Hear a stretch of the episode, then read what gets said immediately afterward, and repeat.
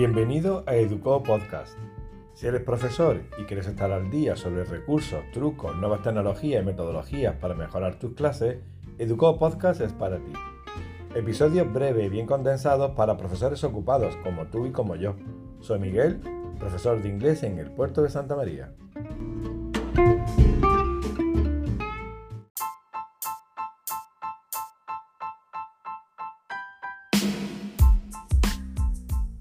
Episodio número 7.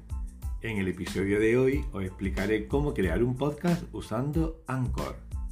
Y también tendremos un encuentro de pasillo con la profesora Fuensanta Lupiani, que nos contará cómo Jamboard de Google le salvó la vida durante el confinamiento. Nada, espero que os guste. ¡Comenzamos!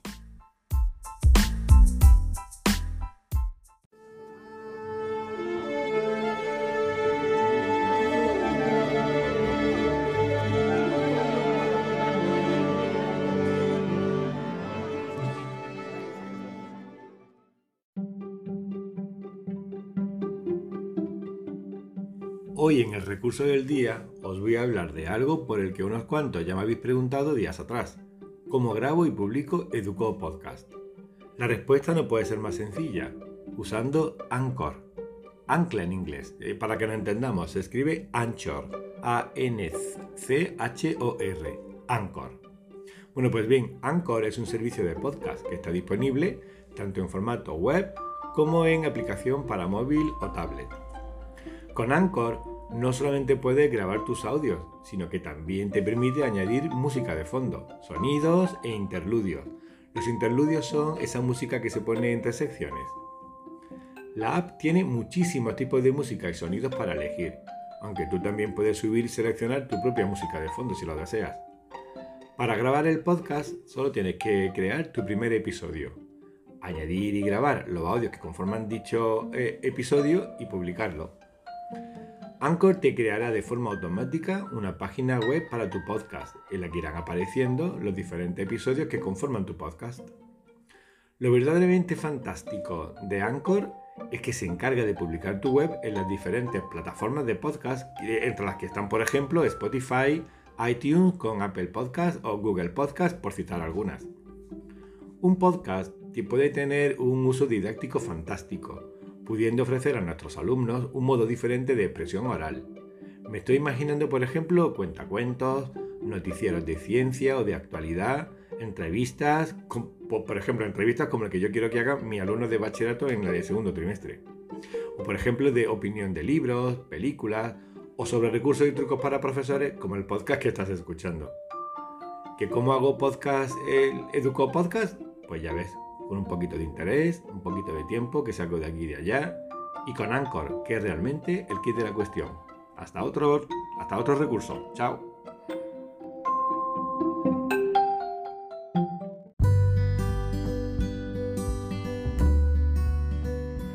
Hola, buenos días. Bueno, pues estamos ya en nuestro encuentro de pasillo. Y en el día de hoy me he encontrado con la profesora Fuensanta Lupiani que imparte ciencias naturales, biología en secundaria y en bachillerato. Y bueno, Fuensanta quiere hablarnos de algún recurso que a ella le ha sido muy útil. Y bueno, a ver qué nos cuenta. Hola Fuensanta, buenos días. Hola, buenos días, Miguel. Bueno, pues creo que tú nos querías hablar de en concreto de una aplicación, ¿fue? Sí, mira, una aplicación que eh, descubrí este año cuando estuvimos en el curso, estuvimos confinados. Pues una aplicación que me abrió, me abrió el mundo, vamos. Eh, la aplicación es la pizarra Jamboard. Jamboard de Google. Sí, de Google. Es una aplicación de Google. Y bueno, voy a comentar un poquito las ventajas que, con las que yo me he encontrado. Sé que tiene muchísimas más posibilidades, pero no puedo trabajar con ella, porque me haría falta tener una pizarra en clase que, bueno, pues una pizarra Jamboard una, ah, o una digital. claro. Y que los alumnos, a su vez, si tuvieran tablet, mejor que mejor. Pero bueno, yo voy a contar mi experiencia. Cuando estuvimos confinados, pues como yo daba matemática en mi curso, en mi tutoría, mmm, me agobié un poquito cuando en la asignatura de matemáticas pues tenía que corregir ejercicios con ellos y en fin, pues no sabía cómo hacerlo muy bien. Un, momento, Fuensanta, cuando hablas de matemática en tu curso, ¿de qué curso estamos hablando? De primero de eso. Ajá, uy, que es más complicado todavía. Claro, es muy complicado y luego, bueno, el seguimiento a los alumnos, en fin, los alumnos vienen muy verdes y, bueno, que era muy importante que los alumnos vieran las correcciones, cómo se hacían y todos los ejercicios. Claro. Entonces, bueno, pues cuando vi esta aplicación dije, esta es la mía. Eh, ventajas. Mm, primero, es una aplicación de Google. Luego, mm, sabemos todos trabajar con las aplicaciones de Google. Son muy intuitivas, es fácil trabajar con ellas y las conocemos perfectamente. Otra ventaja es que es muy sencilla la interfaz, eh, herramienta muy básica, aunque ahora la he mirado y la han ampliado. Tiene para elegir tu bolígrafo, tu rotulador, tu subrayador. Tiene para elegir el tipo de lienzo, si lo quieres cuadriculado, si lo quieres liso. El borrador. El borrador es mágico porque puedes borrar directamente la pantalla con tu mano, eso es genial. También puedes, mm, esto es nuevo, ¿eh? insertar figuras geométricas, hacer los rellenos, en fin. Eh, también tiene un puntero láser que te permite pues, ir a los niños centrándote específicamente en esta operación, en esta otra, etcétera, etcétera.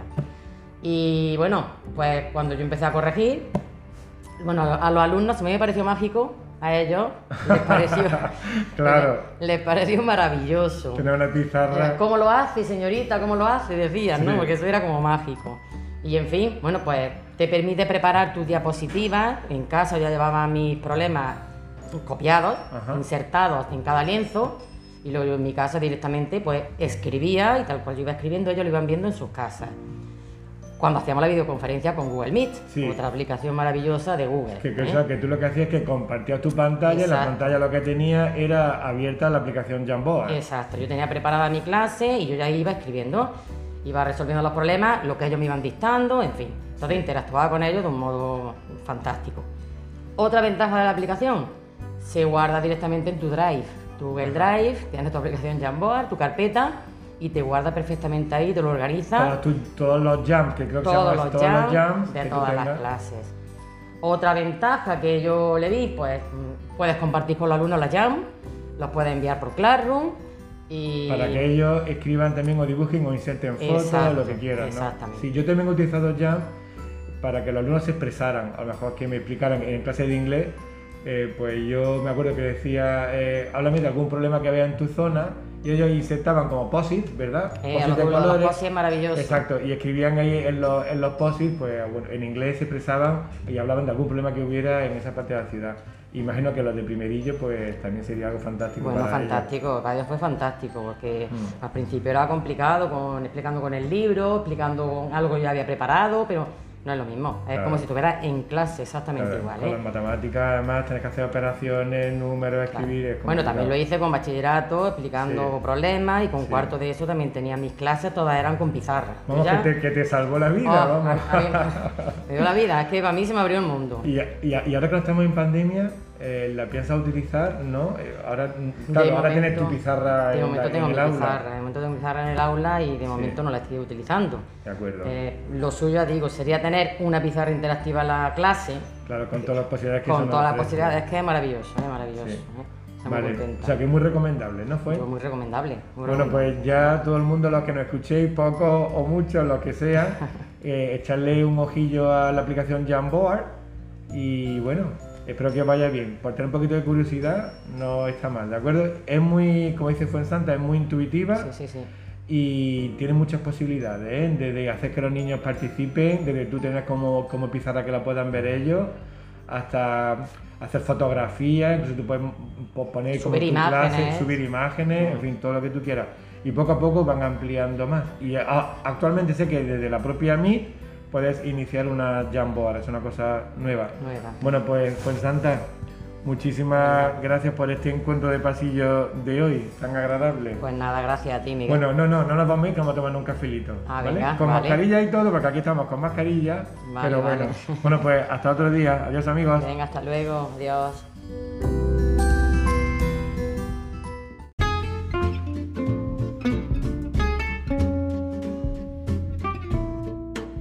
Pues esto ha sido todo por hoy. Espero que te haya gustado. Si deseas hacer alguna consulta, un comentario o hablar sobre un recurso o compartir un truco, escríbeme a marmillas.fundacionsafa.es. Si lo prefieres, también puedes enviarme un chat de Google. Te recuerdo que Educo Podcast está disponible en las plataformas habituales, incluyendo Spotify, Apple Podcast y Google Podcast. Bueno, Adiós amigos, te habló Miguel desde el puerto de Santa María. Quedamos en el próximo episodio de Educo Podcast. Chao.